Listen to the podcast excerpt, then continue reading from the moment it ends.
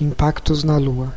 Apesar do traje espacial dos astronautas os protegerem do vácuo do espaço, falta de oxigênio, extremos de temperatura e da radiação letal do Sol, os meteoritos são algo do qual os trajes não são capazes de se proteger.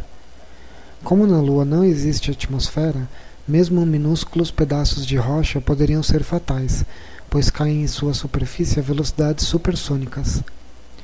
Alguns meteoritos que caíram na Lua no passado foram realmente grandes, causando crateras na Lua, das quais hoje são os pontos escuros que vemos nela daqui da Terra. Os meteoritos causam grandes bacias na Lua, algumas delas com até 700 milhas de diâmetro. Uma lava negra eventualmente sobe através dos pontos de impacto e alagam as bacias. Quando essa lava se solidifica, elas formam as regiões escuras que vemos na Lua.